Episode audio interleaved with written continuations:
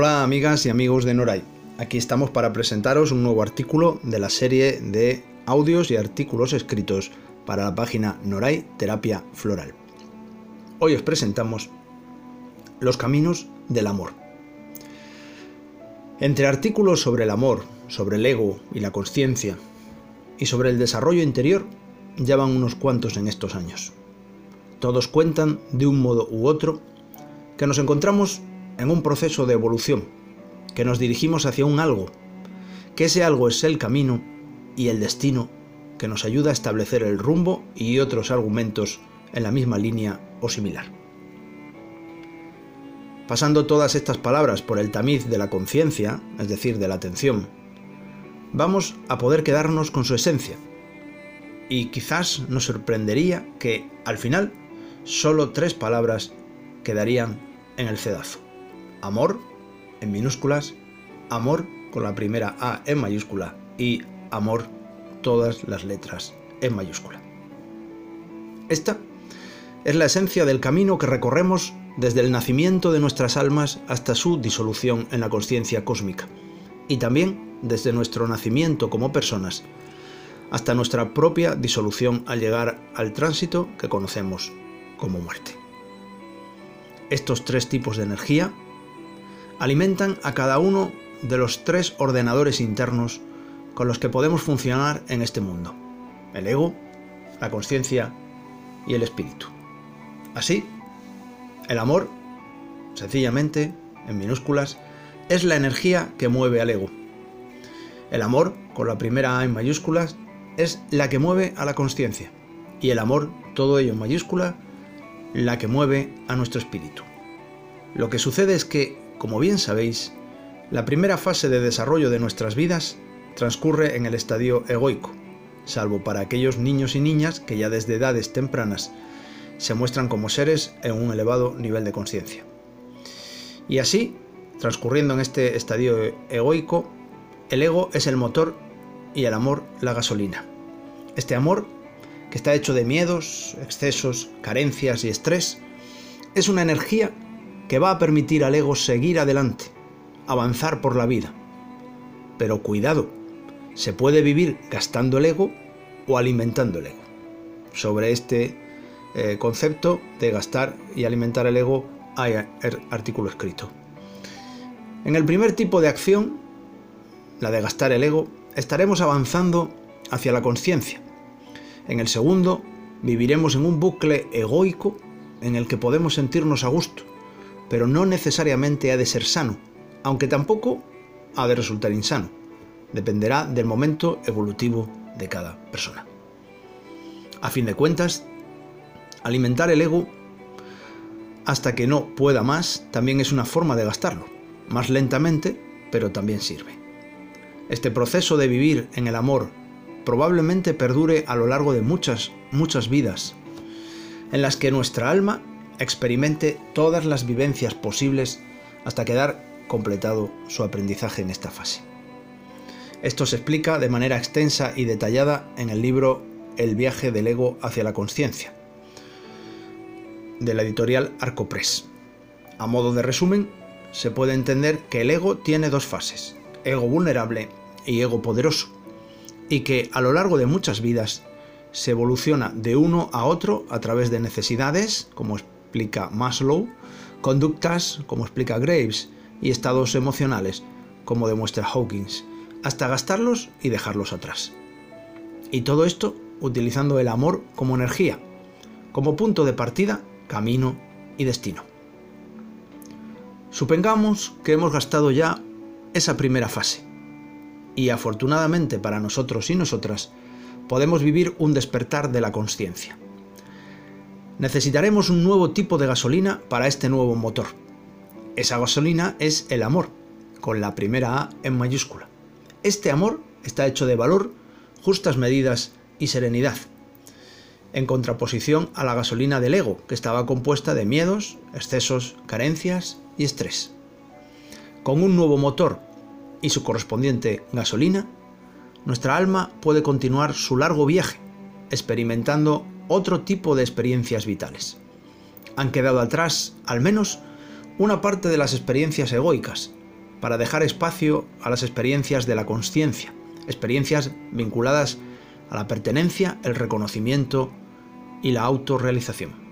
Aquí necesitaremos al amor, con la A mayúscula, mientras que en las experiencias de supervivencia y protección necesitábamos al amor con minúscula, como fuente de energía.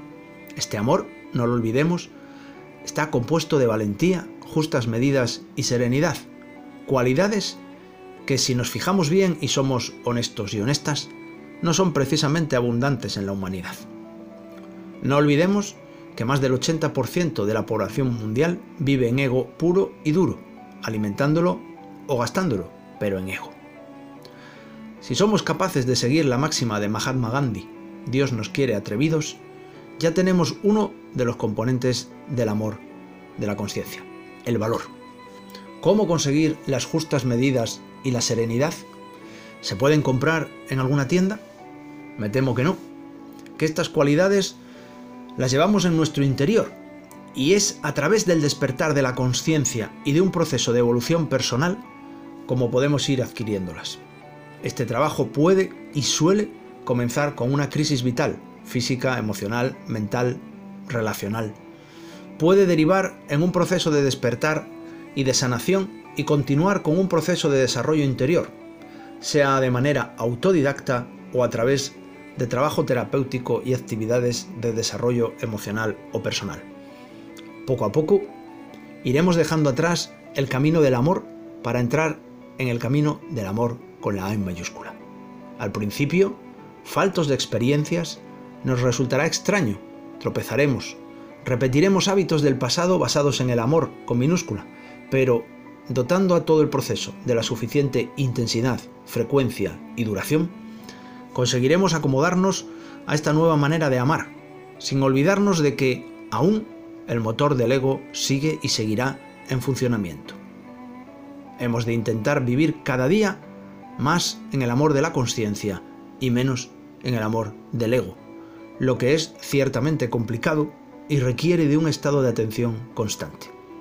Tropezaremos, caeremos, nos levantaremos y seguiremos aprendiendo de ello.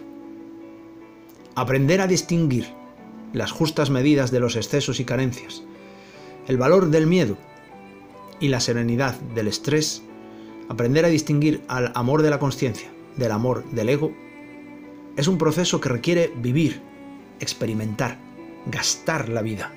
Todo ello acompañado unas veces del disfrute, otras del dolor y otras incluso del sufrimiento. Cuanto más aceptemos el dolor, menos sufrimiento viviremos y menos alimentaremos al ego, porque el dolor está en el amor de la conciencia y el sufrimiento en el amor del ego. Aquí es donde debemos tener presente la reflexión de que no hay caminos para el amor. El amor es el camino. El qué de las cosas es fácil decirlo.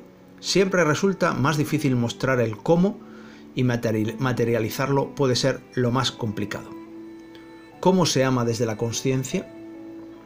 Para empezar, decir que una persona no puede amar a los demás si no se ama a sí misma desde la conciencia. Así que el primer paso es amarnos, con valentía, sin miedo, en justa medida, sin excesos ni carencias, con serenidad, sin estrés, o al menos gestionarlos y reducirlos en gran medida. Luego, hemos de trasladar estas mismas acciones a las demás personas, quizás empezando por seres queridos como plantas y animales, hijos e hijas, parejas, padres, madres y familiares cercanos, para luego ir ampliando estas acciones, reales, palpables, hacia las amistades, los conocidos, los desconocidos y la humanidad, al completo. ¿Tiempo para realizarlo? Poca cosa, solo unas cuantas vidas, muchas según ciertas filosofías. Tiempo de existencia de nuestras almas en este planeta. Si tiempo es lo que le sobra al espíritu, dado que vive ajeno a él, me vienen a la cabeza las palabras del doctor Bach, creador de las flores de Bach. Debemos esforzarnos en aprender el amor por los demás, comenzando quizás con un individuo o incluso un animal, y dejar que este amor se desarrolle y se extienda cada vez más hasta que sus defectos opuestos desaparezcan automáticamente. El amor engendra amor, como el odio engendra odio. La curación del egoísmo se efectúa dirigiendo a los demás el cuidado y la atención que nos dispensamos a nosotros mismos. Como vemos, primero tenemos que observar el amor hacia nosotros y nosotras, y luego, de esa misma manera, amar a los demás, pero siempre desde el valor, las justas medidas y la serenidad. Respecto al espíritu y al amor en mayúsculas, eso da para otro artículo o quizás muchos. Por ahora tenemos suficiente con vivir más en conciencia y menos en ego. Y no olvidemos que en esto todos y todas somos almas en proceso.